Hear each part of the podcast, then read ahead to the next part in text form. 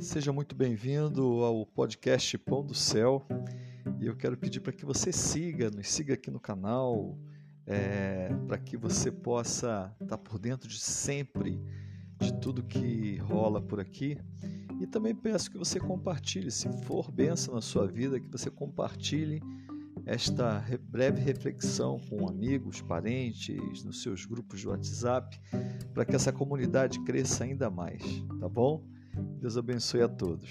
Mas vamos lá. É, hoje, é, o texto que eu queria compartilhar com vocês está em Tito, ali no capítulo 3, e que me chamou muita atenção é, no versículo 14.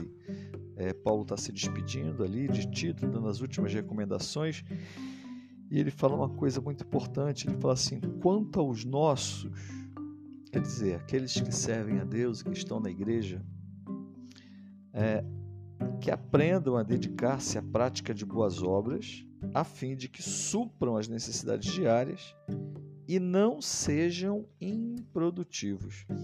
Interessante, é, a gente a gente vincula a questão de boas obras apenas às boas obras que fazemos às pessoas, mas quando a gente cuida do nosso sustento e do sustento dos nossos, nós estamos praticando boas obras segundo é, aqui a palavra de Deus.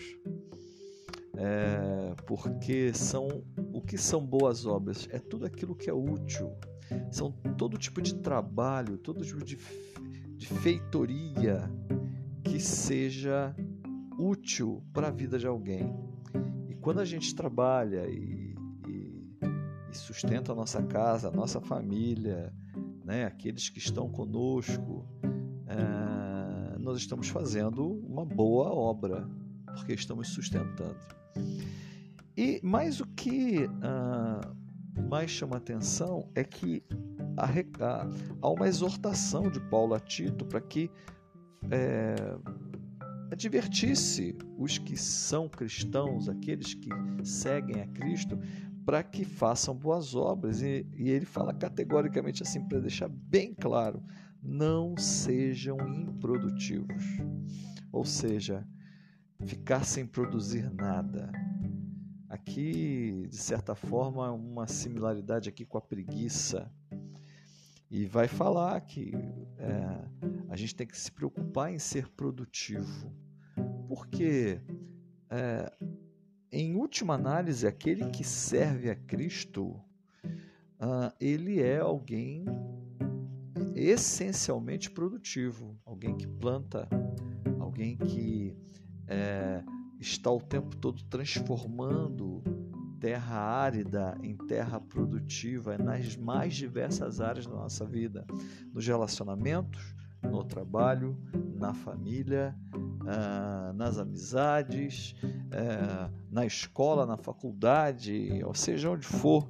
Se tem uma coisa que o cristão é, é produtivo. Aquele que encontrou a Cristo precisa aprender a ser produtivo, assim como nosso Senhor transformou uma terra arrasada uh, em algo produtivo. Ele transformou o mundo em algo produtivo, numa terra boa, né? Quando ele criou o mundo.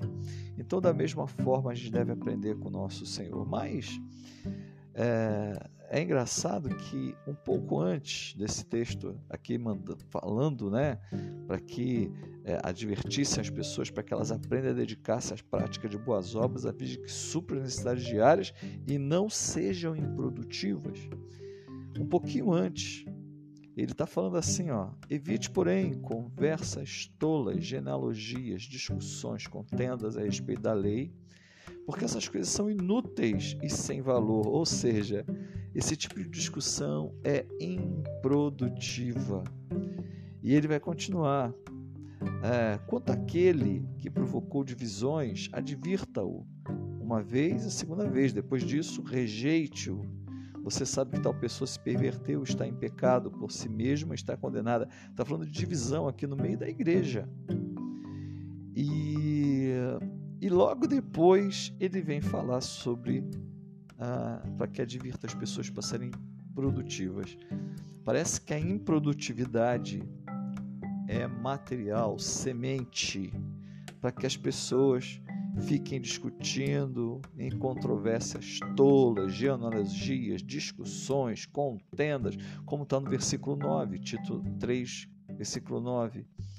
É, porque essas coisas são inúteis, quer dizer, são improdutivas. E por que, que você, e por que, que muitas pessoas ficam nessas discussões e perdendo o tempo da vida delas e tomando o tempo das pessoas? Porque, no fundo, são pessoas que não estão produzindo nada, são pessoas improdutivas. Toda vez que você vê pessoas discutindo, se metendo em controvérsias tolas, né? discutindo sobre a morte da bezerra, coisa que não vai levar a lugar nenhum, querendo apenas aparecer. Geralmente, quando você olha para a vida dessa pessoa, você, prefere, você, você percebe claramente que trata-se de uma pessoa improdutiva. Então, vamos ser produtivos Vamos seguir essas recomendações que o apóstolo Paulo deu a Tito aqui, para que Tito desse à igreja. Não tem coisa melhor do que quando o povo de Deus é produtivo.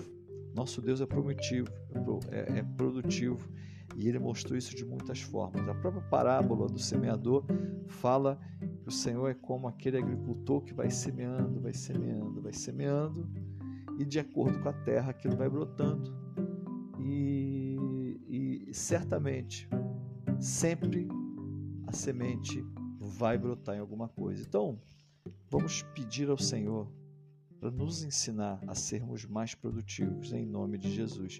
Que Deus abençoe sua vida, em nome de Jesus.